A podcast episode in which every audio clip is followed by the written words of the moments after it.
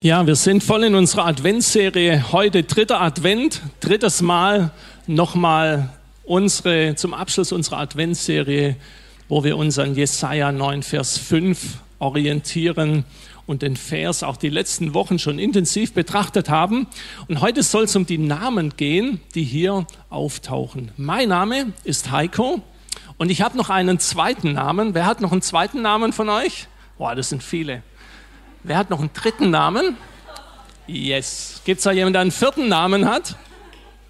Okay, Uli, du kommst nachher zu mir, kriegst was, einen Kaffee umsonst. Namen haben eine Bedeutung und ganz besonderes auch im Alten Testament, aber auch bei uns.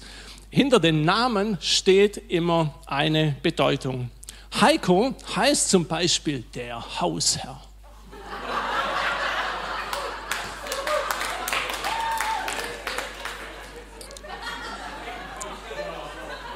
Meine Frau, die Heidi, das bedeutet die Edle, die Adlige. Dementsprechend wird sie natürlich auf Händen getragen zu Hause von mir. Aber ich hatte schon ziemlich viele Namen in meinem Leben. Zum Beispiel wurde ich früher einmal als Sportskanone bezeichnet oder als Motivator. Als Kind hat meine Mama immer gesagt, ich war so immer ein Strahlemann. Ich bin um die Ecke geflitzt gekommen und dann war ich so ein Strahlemann. Als Teenie wurde ich Phlegma genannt. Das ist kein Witz, wirklich so.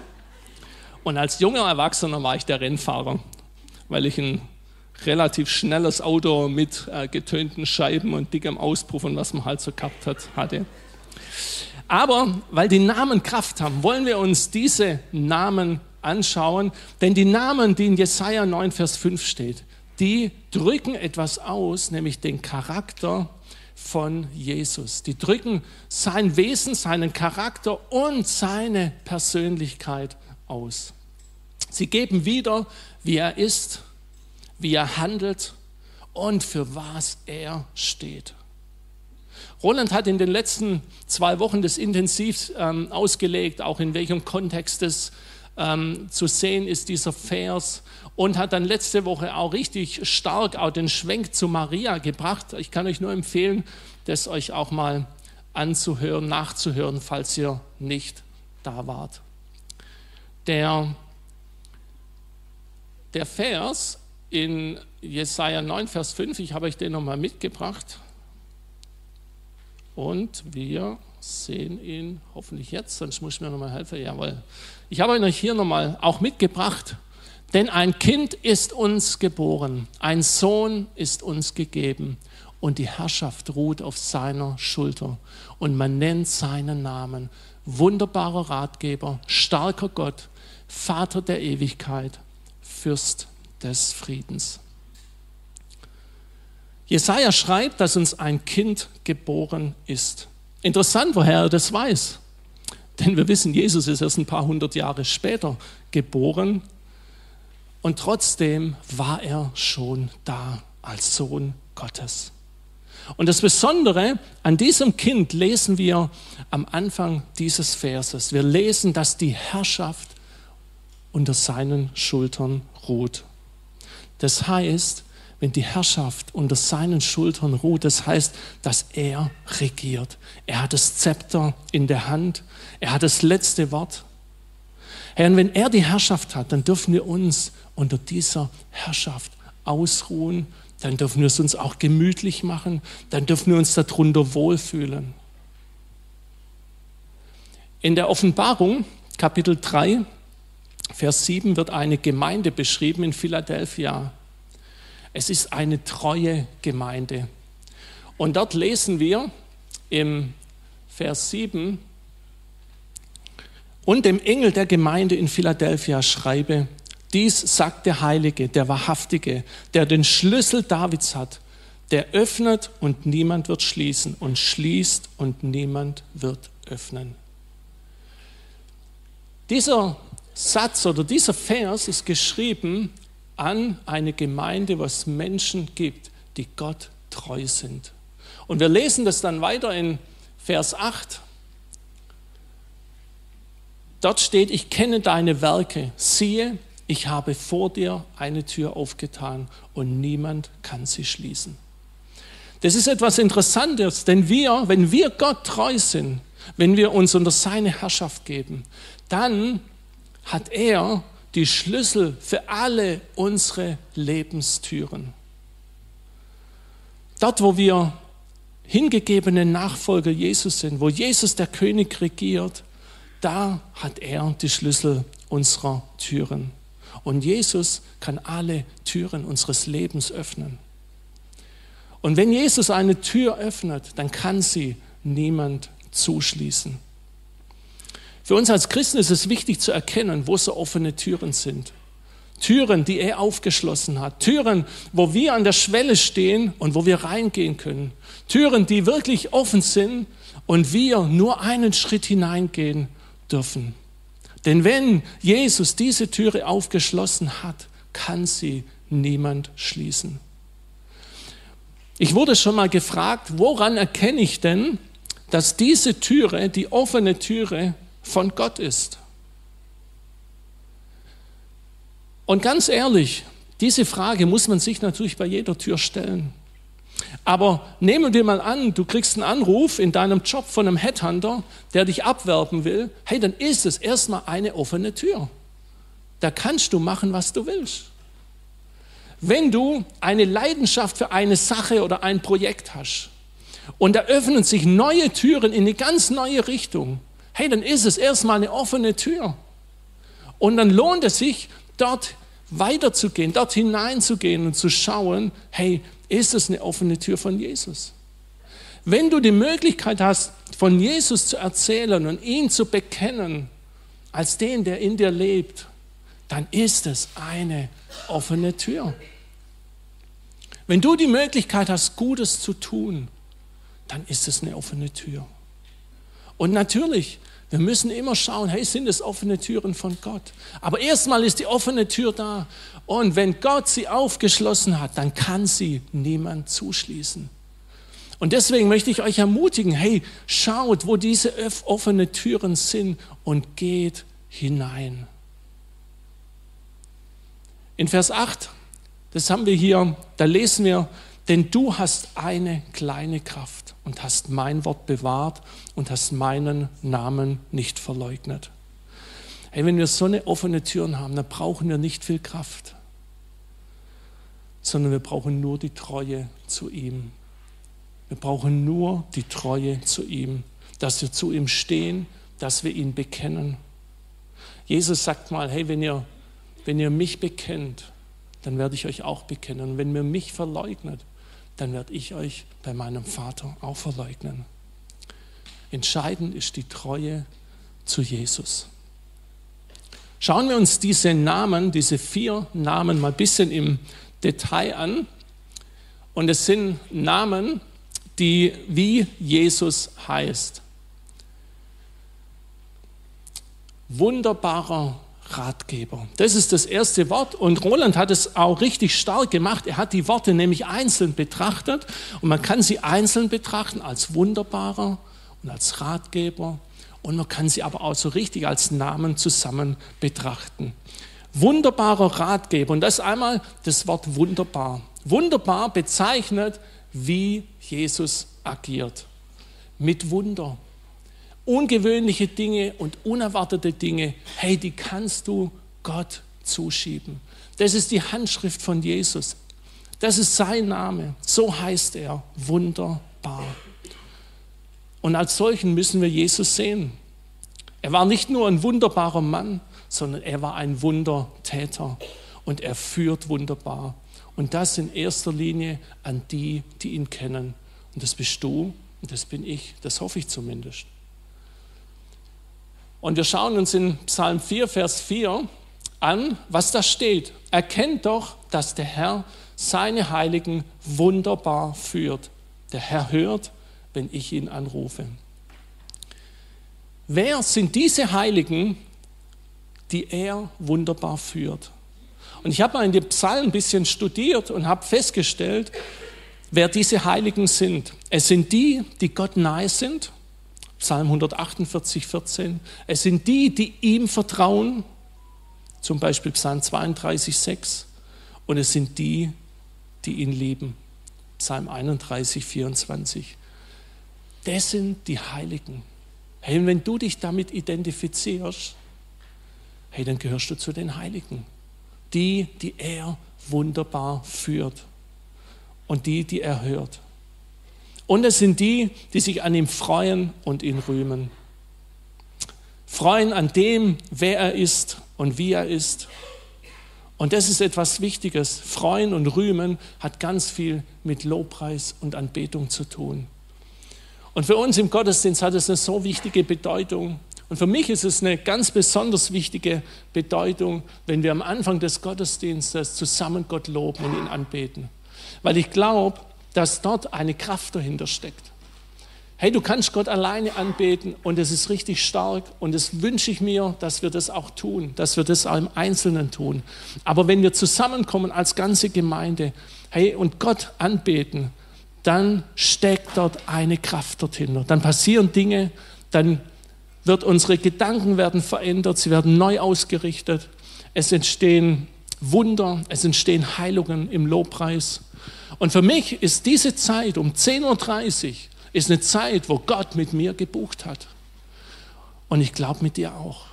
Und deswegen ist es wichtig, dass wenn wir um 10.30 Uhr hier ankommen, dass wir uns ausstrecken nach Gott und nach dem, was er hat und ihn loben und ihn anbeten und ready sind für das, was er vorhat. Im Psalm 22,4 steht, Gott wohnt im Lobpreis seines Volkes. Haben wir schon ganz oft zitiert. Und ich glaube, er wohnt im Lobpreis eines jeden Menschen, aber er wohnt im Lobpreis eines Volkes. Das ist damals das Volk Israel genannt, gemeint gewesen. Aber er wohnt auch, und davon bin ich überzeugt, im Lobpreis der City Chapel um 10.30 Uhr. Glaubst du das auch? Amen. Und deswegen ist Lobpreis so wichtig, weil dort Dinge passieren.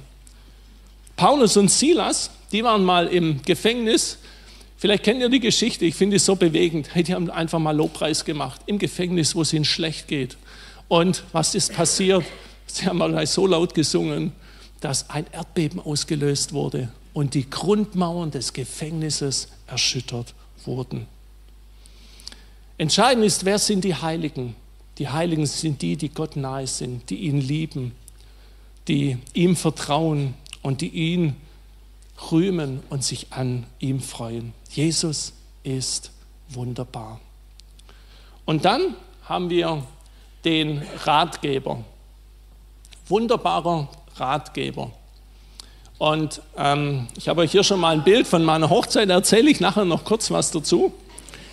Ähm, ein Ratgeber ist jemand, der mir mit Rat und Tat zur Seite steht. Das kennt ihr. Wir brauchen Ratgeber, Menschen, die uns mit Rat und Tat zur Seite steht. Aber es gibt einen, der ist der wunderbare Ratgeber und das ist Jesus Christus. Er ist der Experte. Er ist der Experte in so vielen Lebenslagen. Und ich habe mal angefangen, ähm, die, die Evangelien zu studieren.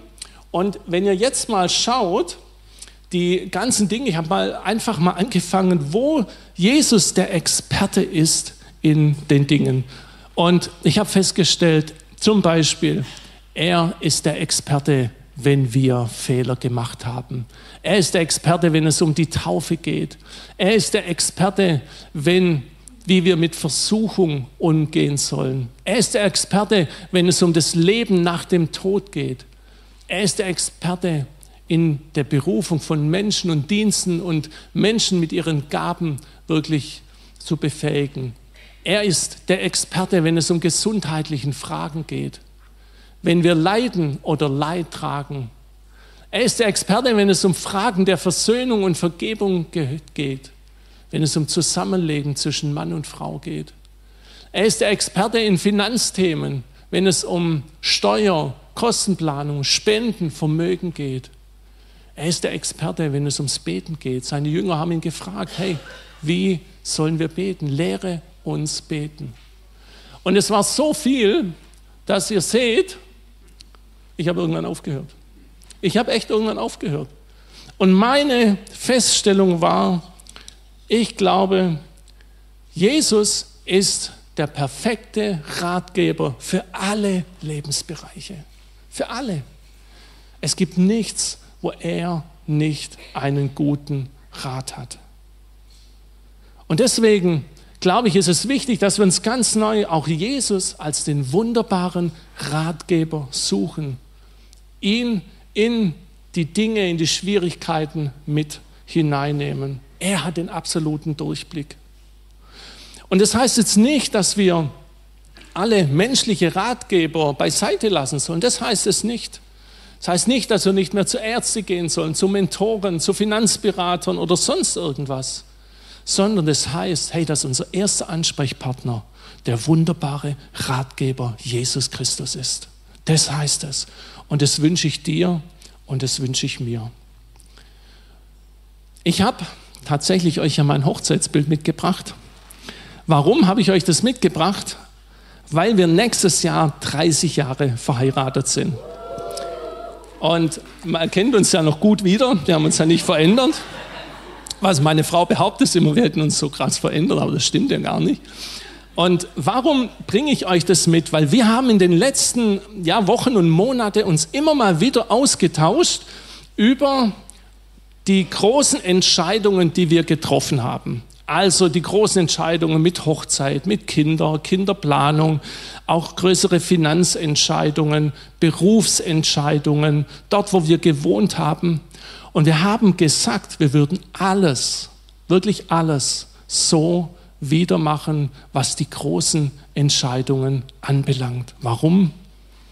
Ich glaube, weil Jesus seine Finger als der wunderbare Ratgeber im Spiel hatte. Dann kommen wir zu dem nächsten. Jesus heißt starker Gott. Und das bedeutet, dass er der Gott der Stärke ist. Er hat die oberste Gewalt und die Macht. Und hier wird für das Wort Gott eine Silbe verwendet, das ist E, El, El. Und das kann man für ganz viele Dinge verwenden. Zunächst mal ist es ein Qualitätsprädikat, so wie zum Beispiel die Gottesberge oder die Gotteszedern. Aber ganz oft wird es verwendet im Zusammenhang mit anderen Worten Gottes. Diese Eigennamen Gottes, sie werden häufig mit ergänzenden hebräischen Gottesnamen verwendet. Und es ist der Versuch, Gottes unfassbare Größe, sein Wesen und seine Eigenschaften zu umschreiben. Und ich habe euch mal ein paar Beispiele mitgebracht, die ich gefunden habe. Die sind vermutlich auch nicht ganz vollständig, das nur als Hinweis. Da ist El Chai, der Gott des Lebens. El Olam, der ewige Gott. El Shaddai, allmächtiger Gott. El Elyon, Gott der Höchste. Eloha, einzig mächtiger Gott. El Roi, der Gott, der mich sieht, auch wie bei unserer Jahreslosung. El Chanun, gnädiger Gott. El Bethel, Gott des Gotteshauses. El Elim, Gott der Götter. El Haneman, Gott der Treue. Das sind ein paar Namen, wo für Gott gebraucht werden und die sind so stark. Jeder einzelne Name Gottes hat Kraft. Und Jesus heißt diese unterschiedliche Namen. Und ich frage mich manchmal, wie geht es uns? Wie geht es dir? Wie geht es mir, wenn wir diese mächtigen Namen lesen? Und wenn wir auf der anderen Seite in die Welt schauen, in die Welt, wo Krieg ist, wo wir nicht nur den Krieg in der Ukraine haben, sondern auch den Krieg im Nahen Osten, dort wo Menschen voller Hass leben. Wenn ich sehe, wie die Hilflosigkeit der Politiker gerade da ist und wenn ich einfach sehe, wie, wie verloren auch die Menschen in der Welt sind. Und auf der anderen Seite habe ich diese Namen, die Namen Gottes, die Kraft haben. Wie geht es dir dabei? Hast du da mehr Zweifel? Als Glaube? Hast du da mehr Fragen wie Antworten? Jesus ist so einem Thomas begegnet, seinem Jünger. Thomas war drei Jahre mit ihm unterwegs, mit Jesus unterwegs und sie sind durch dick und dünn gegangen. Und dann, als Jesus gestorben und auferstanden ist, hatte Thomas oder haben ihre, seine Freunde Thomas erzählt, dass Jesus wieder gekommen ist, er ist auferstanden von den Toten. Und Thomas hat gesagt, nee, nee, so einfach kriegt ihr mich nicht. Hey, das, das glaube ich nicht. Erst, und er sagte, hey, nicht nur wenn ich ihn sehe, glaube ich daran, sondern auch nicht, wenn ich die, die, die Hände sehe, wo die Nägel drin waren, sondern, hey, erst wenn ich den Finger in die Handmale lege, wo die Nägel durchgegangen sind, hey, dann glaube ich, dass Jesus lebt. Das war eine ganz schön krasse Aussage. Er hatte große Zweifel, dass Jesus auferstanden ist. Und Jesus ist ihm, dem Thomas in dieser Situation begegnet. Ist es nicht stark? Jesus kannte den Wunsch von Thomas und er ist ihm begegnet. Und er durfte ihn berühren. Er hat die Beweise gebraucht und er hat sie bekommen. Aber dann sagt Jesus etwas, was ganz besonders und was ganz besonders wichtig ist. Jesus sagt, Johannes 20, 29, selig sind, die nicht sehen und doch glauben. Hey, es ist richtig, richtig stark, wenn wir Wunder erleben und wenn wir uns daran immer wieder neu erbauen, wenn wir Zeichen sehen und Gott Dinge bestätigen. Das ist für alle so wichtig und so ermutigend und immer ein Zeichen für die, für die Wirk Wirklichkeit und Wirksamkeit Gottes. Aber wenn unser Glaube nur darauf aufgebaut ist, auf Zeichen und Wunder, und wenn diese Zeichen und Wunder wegfallen, hey, dann ist unser Glaube auf dünnem Eis gebaut. Deshalb ist es wichtig, dass wir immer auch glauben, indem wir nicht sehen. Das ist so wichtig. Denn wenn ich, wenn ich denke an viele, gerade an die, die Kriege und an die Dinge in der Welt, hey, da kannst du manchmal verzweifeln. Und manchmal denkst du, hey, warum Gott greift er nicht ein? Warum sehe ich ihn nicht? Hey, er ist da. Und er sagt, selig sind, die nicht sehen und doch glauben. Und es ist beides, was wir brauchen. Wir müssen uns nach beidem wirklich ausstrecken. Starker Gott, an diesem starken Gott dürfen wir uns festhalten. Und das dritte, Vater der Ewigkeit. Das ist der dritte Name. Oder ewig Vater. Jeder von uns hat einen Vater, sonst wäre er nicht hier. Und jeder von uns hat unterschiedliche Gedanken, wenn er an seinen Vater denkt. Ich persönlich habe gute Gedanken an meinen Vater, weil ich einen guten Vater erlebt habe. Aber es kann sein, dass manche von euch auch nicht so einen guten Vater erlebt hat oder ihn vielleicht gar nicht so richtig gekannt haben.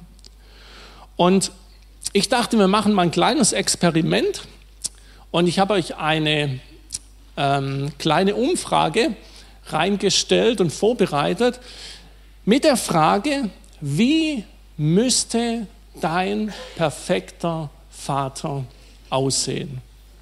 Und ihr könnt jetzt mal diesen QR-Code mit eurem Handy ähm, abscannen und dann könnt ihr was schreiben. Wie muss der perfekte Vater für dich aussehen?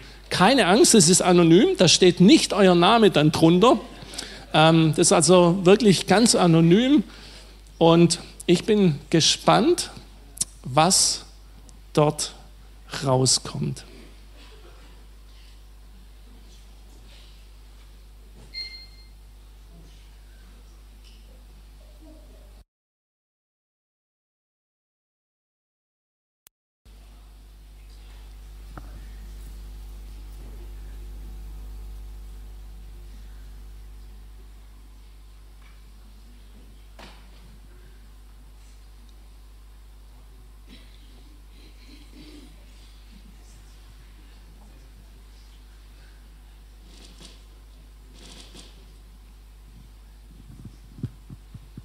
Hey, gar nicht schlecht, oder? Und ihr seht, die Dinge, die relativ stark und präsent sind, die werden mehrfach genannt. Also Liebe, liebevoll, Geduld, treu, aber auch die ganzen anderen Dinge wie verlässlich, standhaft. Er tut, was er sagt. Der Zeit und Verständnis hat. Der aufmerksam ist. Voller Verantwortung. Vergebungsbereit. Und der ein Sixpack hat.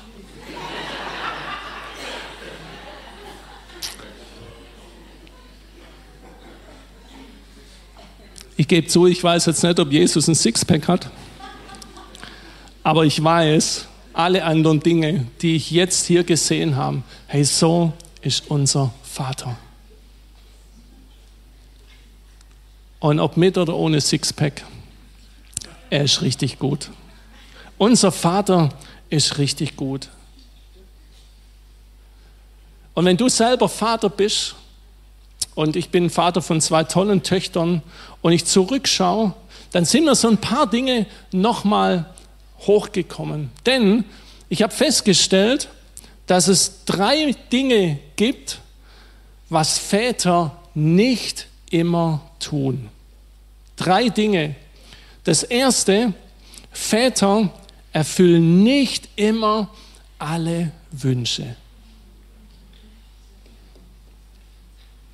Das Zweite, Väter machen nicht immer alles, was die Kinder wollen. Und das Dritte, Väter treffen nicht immer attraktive Entscheidungen für die Kinder.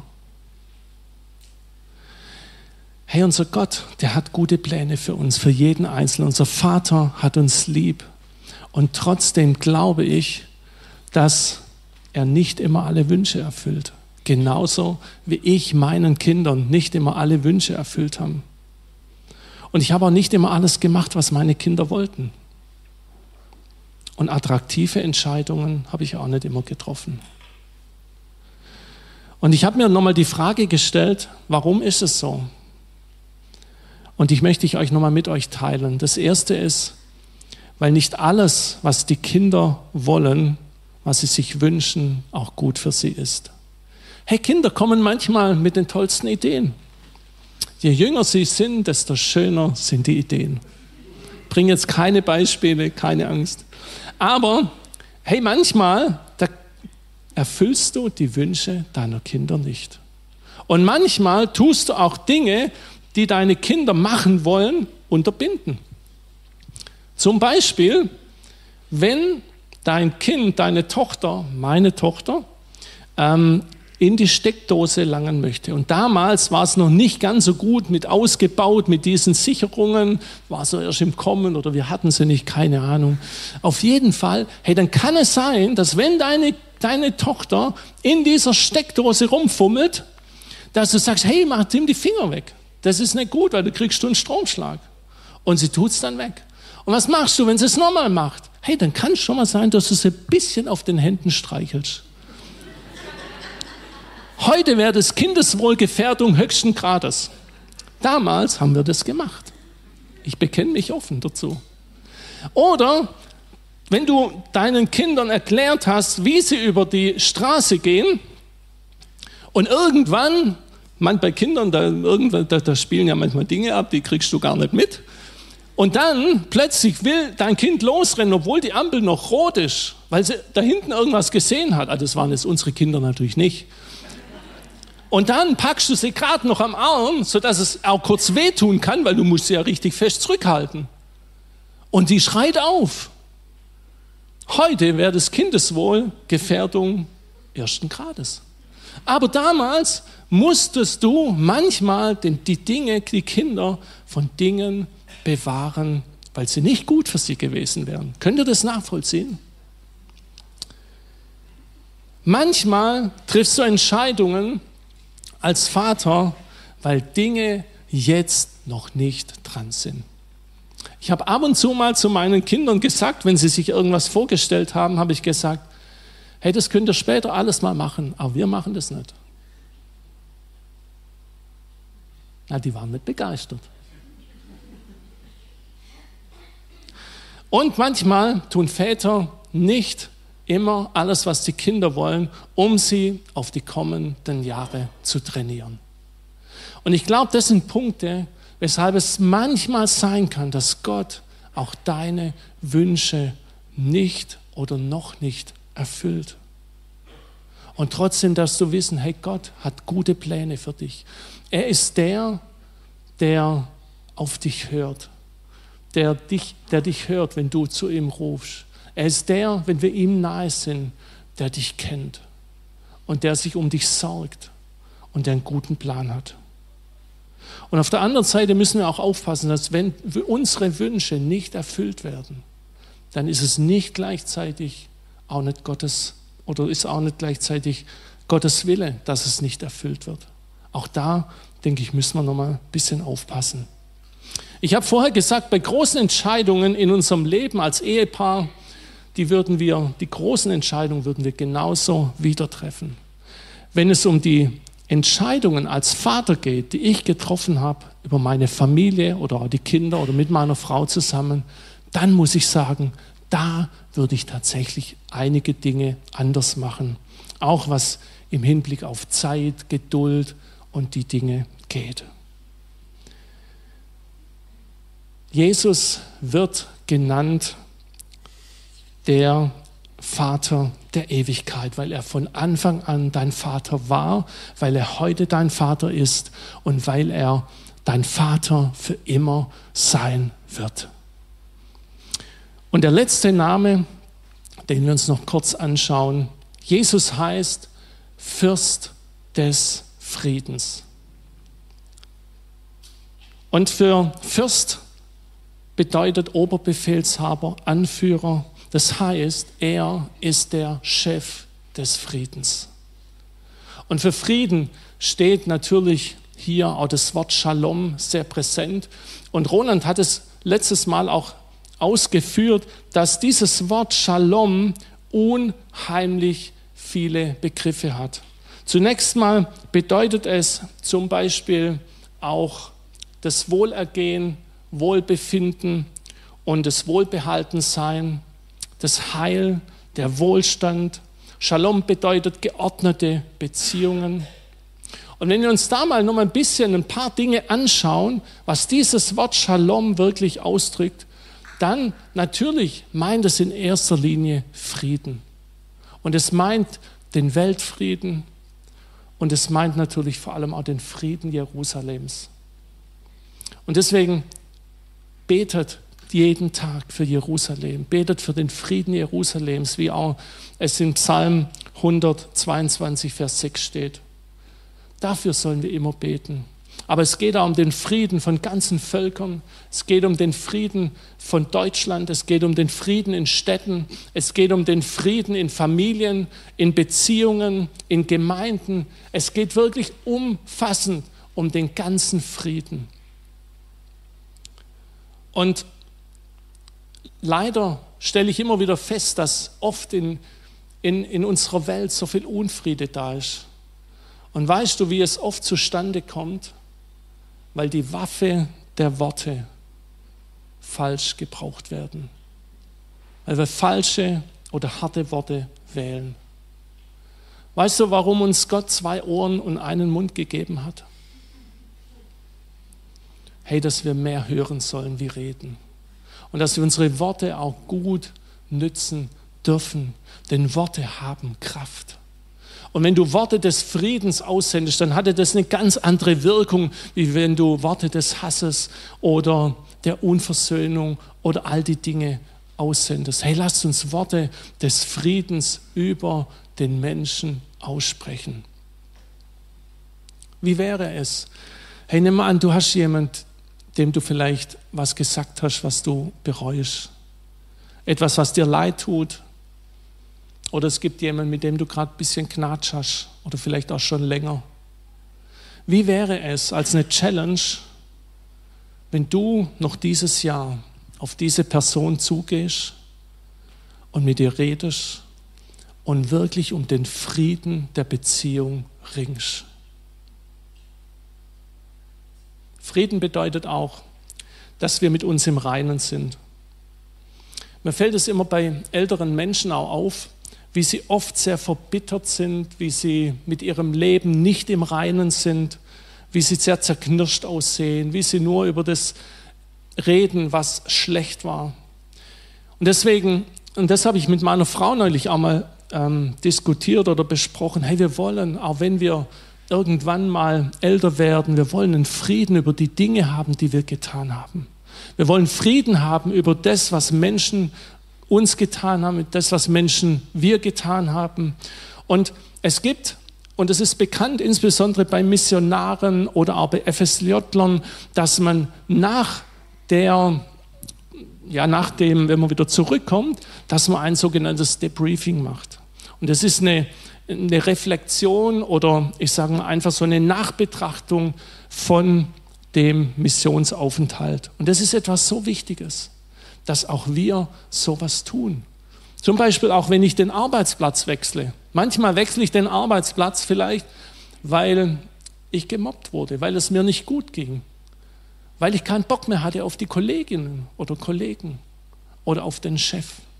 Hey, und da ist es gut, die Dinge nochmal mit jemandem zu besprechen, zu reflektieren und den Frieden zu finden. Hey, sonst laufen wir, wenn wir älter werden, mit so einem Gesicht rum. Das ist so. Hey, und lasst uns diesen Frieden suchen. Und dann wollen wir uns die nächsten Begriffe nur noch mal kurz anschauen: das Wohlergehen, das Wohlbehaltensein und das Wohlbefinden.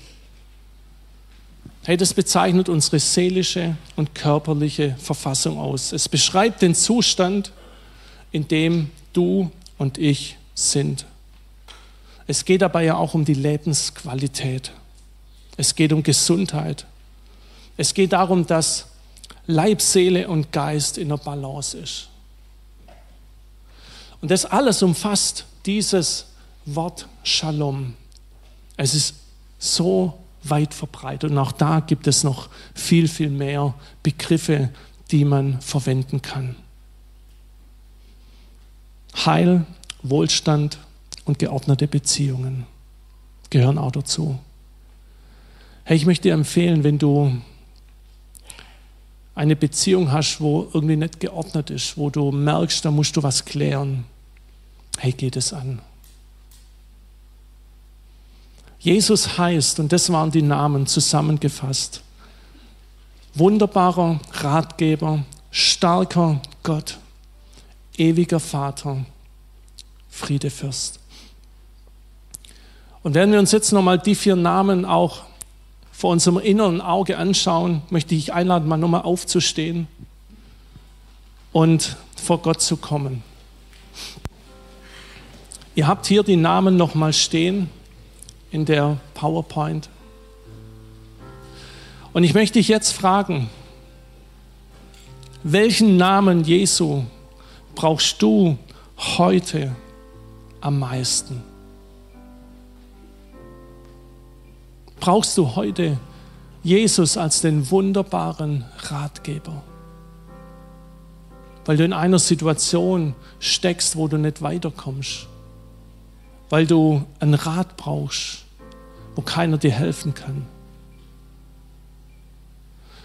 Brauchst du Jesus als den starken Gott, weil du selber gerade schwach bist, weil es dir nicht gut geht. Vielleicht hast du Depressionen, vielleicht bist du, hast du Minderwertigkeitsgefühle.